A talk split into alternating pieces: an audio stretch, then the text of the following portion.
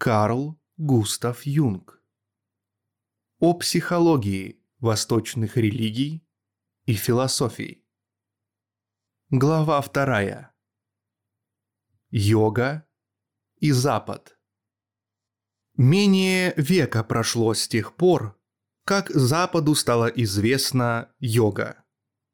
Хотя всякого рода истории о легендарной стране Индии, стране мудрецов, гимнософистов и омфалоскептиков были известны в Европе уже две тысячи лет.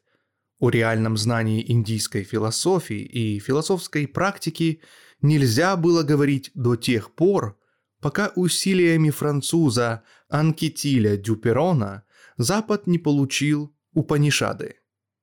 Что же касается более глубокого и всестороннего знания, то оно стало возможным благодаря трудам Макса Мюллера, издавшего в Оксфорде «Священные книги Востока». Вначале это знание оставалось привилегией специалистов, санскритологов и философов, однако очень скоро Теософское движение, вдохновляемое госпожой Блаватской, завладело восточными традициями и донесло их до самой широкой публики. С тех пор, вот уже несколько десятилетий знания о йоге развиваются по двум различным направлениям. С одной стороны, йога – предмет самой строгой академической науки, с другой – она стала чем-то вроде религии, хотя и не развилась в церковную организацию, несмотря на все усилия Анни Бизант и Рудольфа Штейнера. Хотя Штейнер был основателем антропософской секты, начинал он как последователь госпожи Блаватской. Этот продукт развития йоги в западном варианте весьма трудно сравнивать с тем, что представляет собой йога в Индии – Дело в том, что восточное учение встретилось на Западе с особой ситуацией, с таким состоянием умов, которого Индия никогда не знала ранее.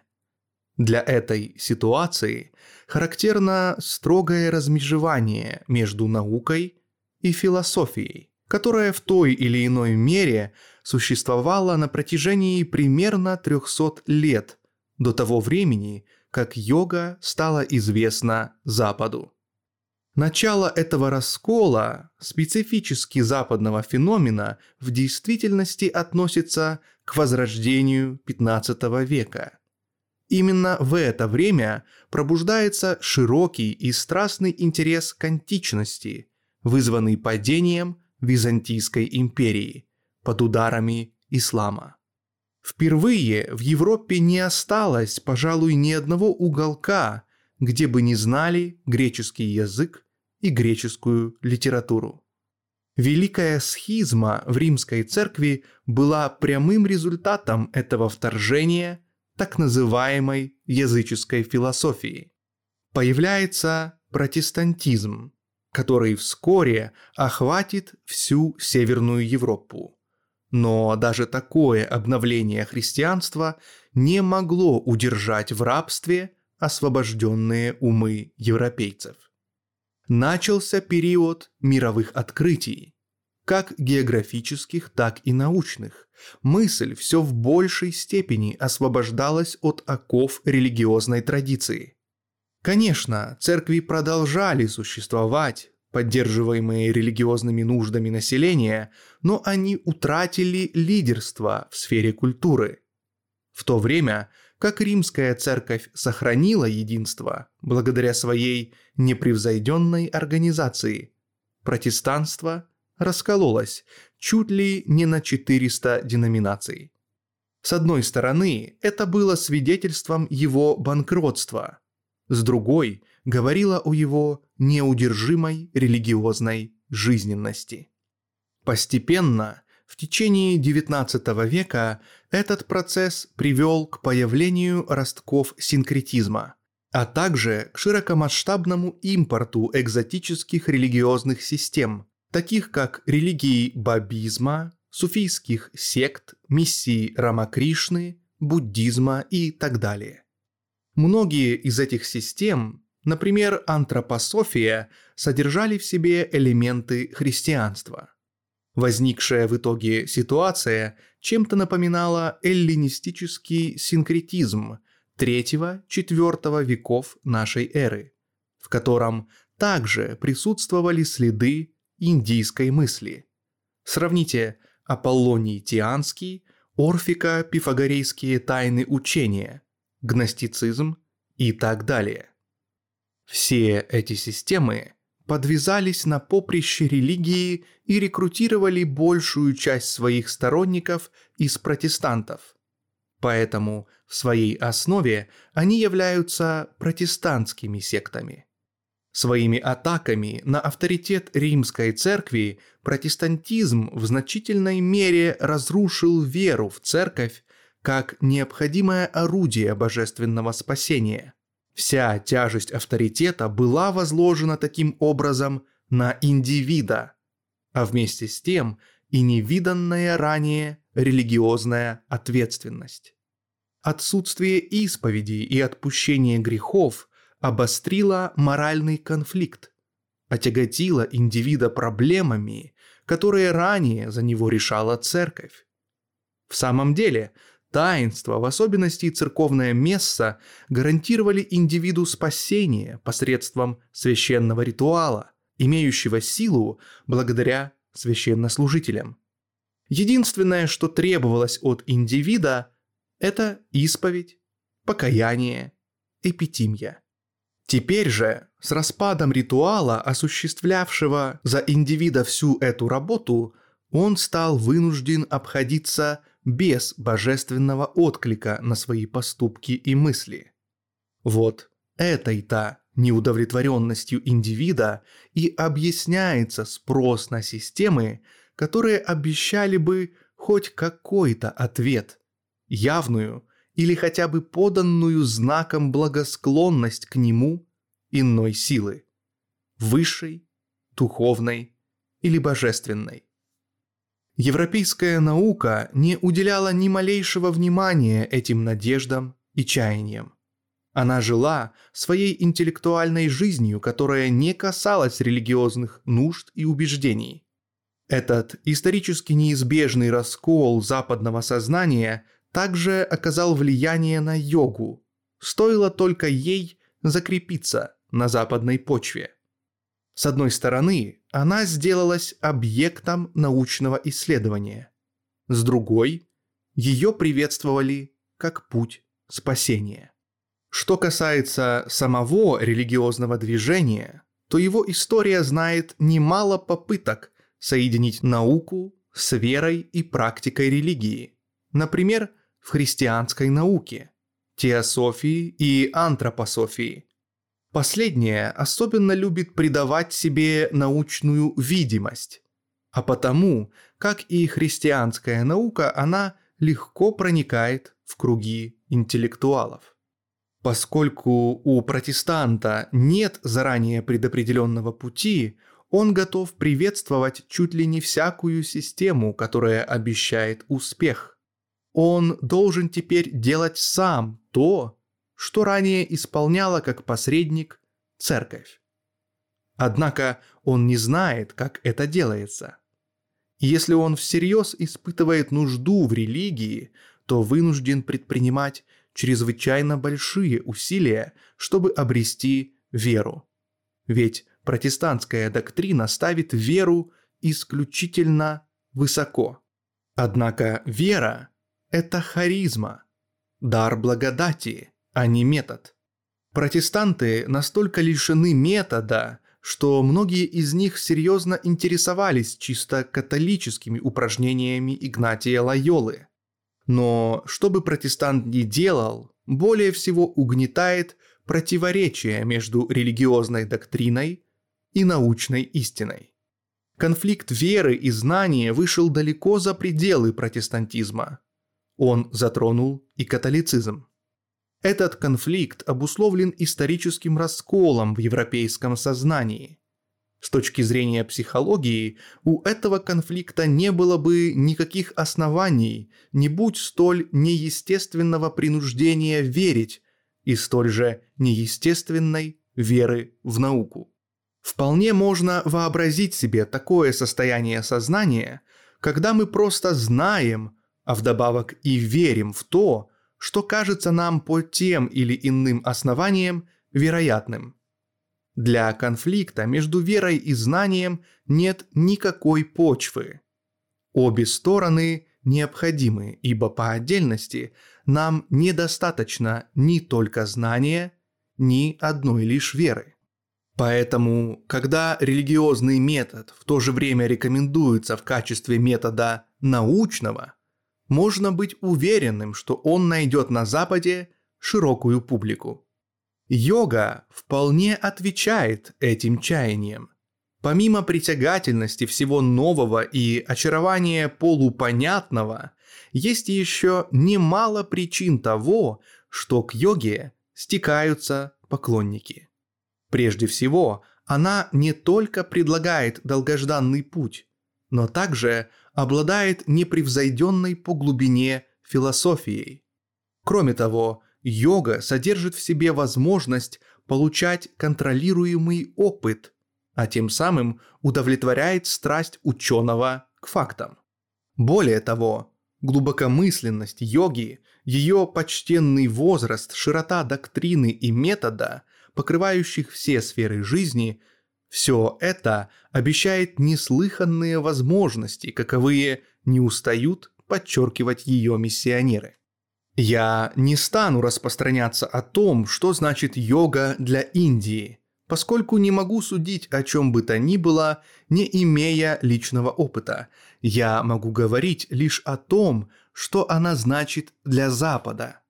Отсутствие духовной ориентации граничит у нас с психической анархией. Поэтому любая религиозная или философская практика равнозначна хоть какой-то психической дисциплине. Иными словами, это метод психической гигиены. Многие чисто физические процедуры йоги представляют собой также средства физиологической гигиены, намного превосходящие обычную гимнастику или дыхательные упражнения, так как йога представляет собой не просто механику, но имеет философское содержание.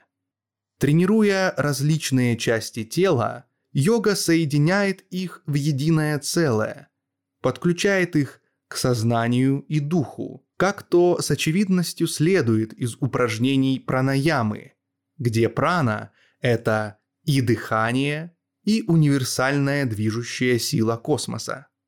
Если любое деяние индивида является одновременно событием космическим, то легкое состояние тела, иннервация, сочетается с подъемом духа, всеобщая идея. И благодаря такому сочетанию рождаются жизненное целое.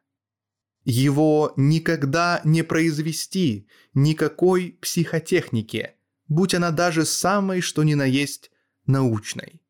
Практика йоги немыслима, да, и неэффективна без тех идей, на которых она базируется. В ней удивительно совершенным образом сливаются воедино физическое и духовное. На Востоке, где лежат источники этих идей и этой практики, где непрерывная традиция на протяжении более четырех тысячелетий создавала необходимое состояние духа, йога является превосходным методом слияния тела и сознания. Такое их единение вряд ли можно поставить под сомнение, и я охотно готов это признать. Тем самым создаются предрасположенности, делающие возможным интуитивное видение, трансцендирующее самосознание. Индийское мышление с легкостью оперирует такими понятиями, как прана. Иное дело – Запад. Обладая дурной привычкой верить и развитым научным и философским критицизмом, он неизбежно оказывается перед дилеммой. Либо попадает в ловушку веры и без малейшего проблеска мысли заглатывает такие понятия, как прана, атман, чакры, самадхи и такое прочее, либо его научный критицизм разом отбрасывает их, как чистейшую мистику. Раскол западного ума с самого начала делает невозможным сколько-нибудь адекватное использование возможностей йоги. Она становится либо исключительно религиозным делом, либо чем-то вроде гимнастики, контроля за дыханием, эуритмики и такое прочее. Мы не находим здесь и следа того единства, этой природной целостности, которые столь характерны для йоги. Индиец никогда не забывает ни о теле, ни об уме, тогда как европеец всегда забывает то одно, то другое. Благодаря этой забывчивости он завоевал сегодня весь мир. Не так с индийцем. Он помнит не только о собственной природе, но также о том, что он и сам принадлежит природе. Европеец, наоборот, располагает наукой о природе и удивительно мало знает о собственной сущности, о своей внутренней природе. Для индийца знание метода, позволяющее ему контролировать высшую силы природы внутри и вовне самого себя, представляется дарованным свыше благом. Для европейца же подавление собственной природы и без того искаженной, добровольное превращение себя в некое подобие робота, показалось бы чистейшим адом. Говорят, йоги могут двигать горы, хотя было бы, пожалуй, затруднительно найти тому доказательства. Власть йога ограничена тем, что приемлемо для его окружения. Европеец, тот способен поднимать горы на воздух, и мировая война принесла горькое осознание того, на что он может быть способен, когда интеллект, сделавшийся чуждым природе, утрачивает всякую узду. Как европеец я не пожелал бы другим европейцам еще больших контроля и власти над природой, будь она внутренней или внешней. К стыду своему я должен признаться, что самые светлые мои прозрения, бывали среди них и совсем недурные, обязаны своим появлением тому обстоятельству, что я всегда поступал как раз противоположно предписаниям йоги. Пройдя свой путь исторического развития, европеец настолько удалился от своих корней, что ум его в конце концов раскололся на веру и знание. Подобно тому, как всякое психологическое преувеличение всегда разрывается на внутренние ему присущие противоположности, европейцу нужно возвращаться не к природе на манер Руссо, а к своей собственной натуре он должен заново открыть в себе естественного человека. Однако вместо этого европеец обожает системы и методы, способные лишь еще более подавить в человеке естественное, которое все время становится европейцу поперек дороги. Поэтому он наверняка станет употреблять йогу во зло – ибо психические предрасположенности у него совсем иные, нежели у человека Востока. Я готов сказать каждому, изучай йогу, и ты многому научишься, но не пытайся применять ее, поскольку мы, европейцы, попросту не так устроены, чтобы правильно употреблять эти методы. Индийский гуру все тебе объяснит, и ты сможешь во всем ему подражать. Но знаешь ли ты, кто применит йогу? Иными словами, знаешь ли ты, кем являешься? Как ты сам устроен? Сила науки и техники в Европе столь велика и несомненна, что нет нужды упоминать все то, что благодаря им сделано или может быть сделано, перечислять все изобретенное. Перед лицом таких изумительных возможностей можно лишь содрогнуться. Сегодня совсем иной вопрос приобретает тревожный смысл. Кто применяет всю эту технику? В чьих руках находится эта сила? Временным средством защиты в настоящий момент выступает государство. Ведь это оно охраняет гражданина от огромных запасов ядовитых газов и прочих адских машин разрушения, каковые можно изготовить к любому необходимому моменту времени. Наши технические навыки сделались настолько опасными, что самым настоятельным является вопрос не о том, что еще можно сделать, но о том человеке, которому доверен контроль над всеми этими достижениями. Это и вопрос о том, каким образом изменить сознание западного человека, чтобы он смог избавиться от чувства привычности этих ужасающих возможностей техники. Куда важнее лишить его иллюзии всевластия, нежели еще более усиливать в нем ложную идею, будто все ему доступно, все, чего он не пожелает – в Германии мы часто слышим «там, где есть воля, найдется и путь». Этот лозунг стоил жизни миллионам людей.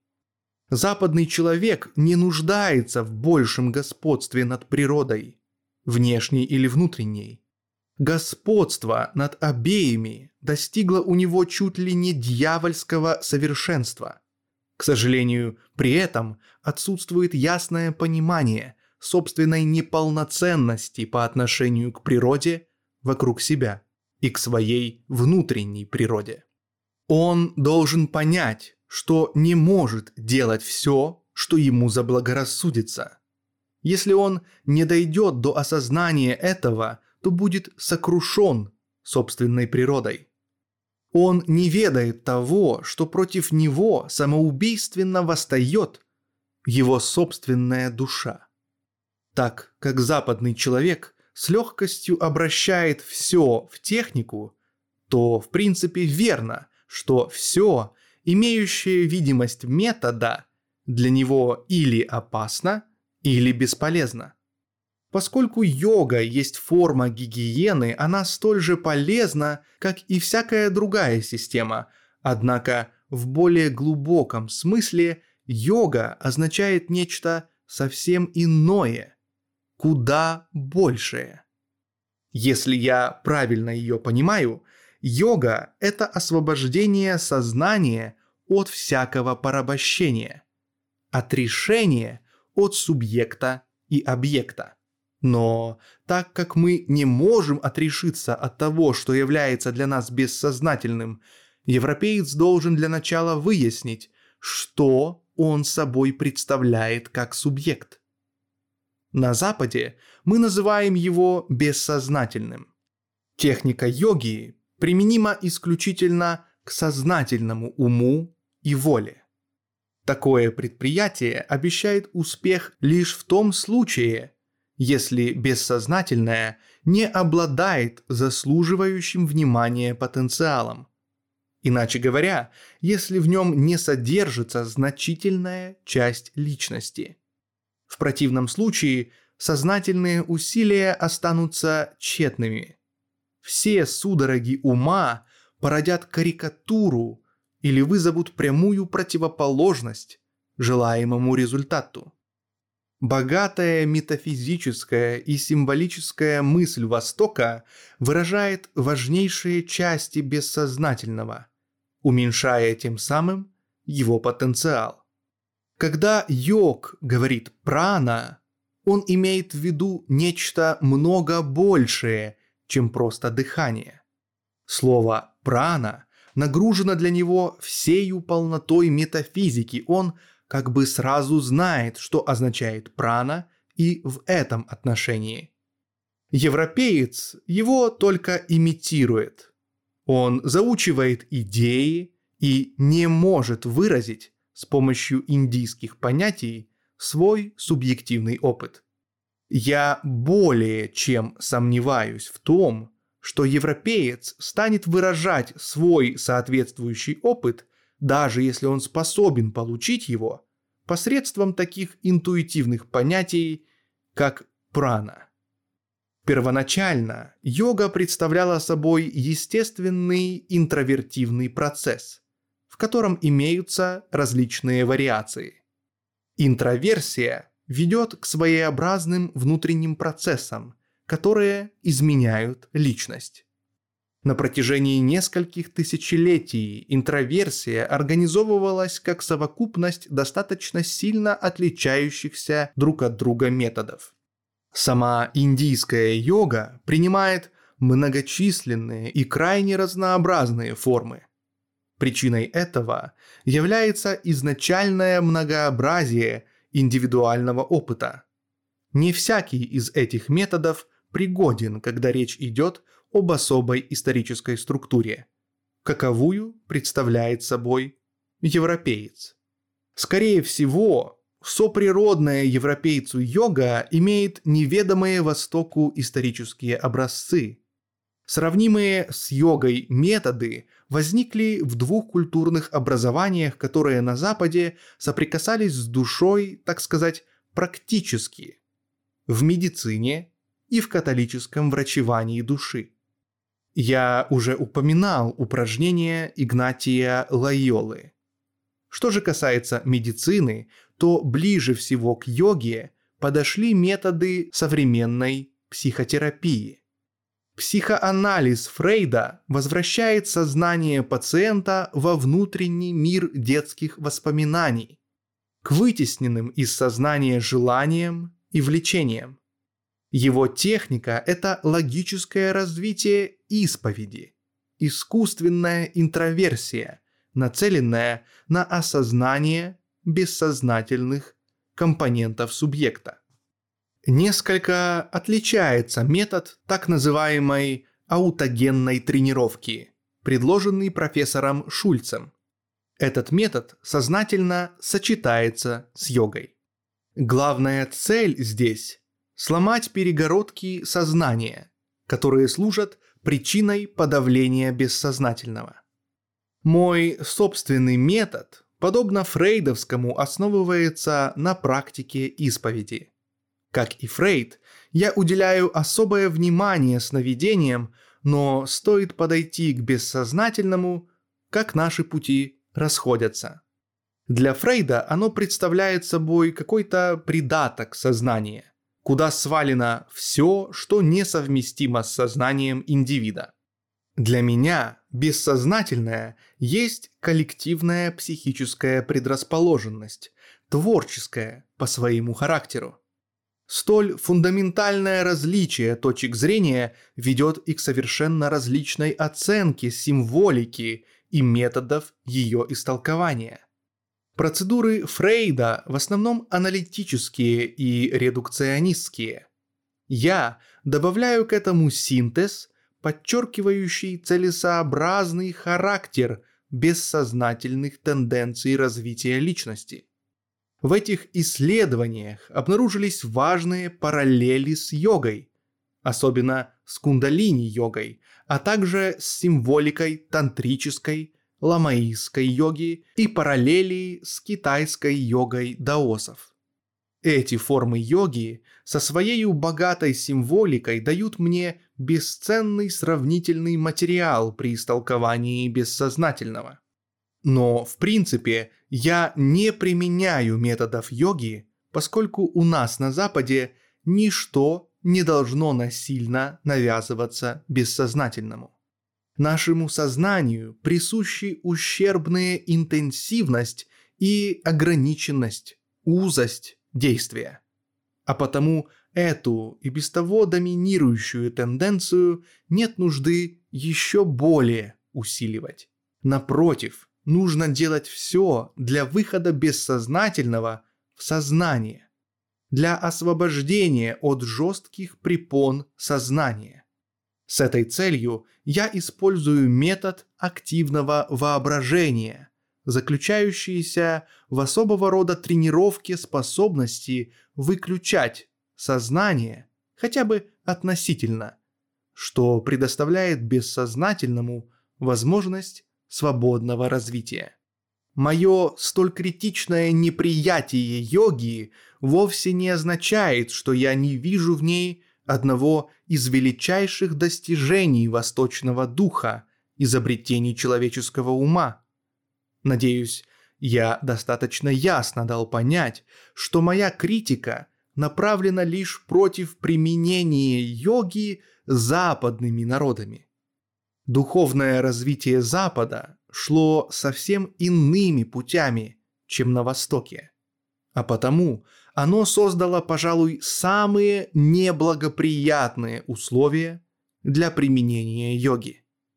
Западная цивилизация едва достигла возраста одного тысячелетия. Она должна прежде избавиться от своей варварской односторонности. Это означает, в первую очередь, более глубокое видение человеческой природы. Посредством подавления и контроля над бессознательным никакого видения не добьешься. И, тем не менее, путем имитации методов, возвращенных совсем иными психологическими условиями. Со временем Запад изобретет собственную йогу, и она будет опираться на фундамент, заложенный христианством.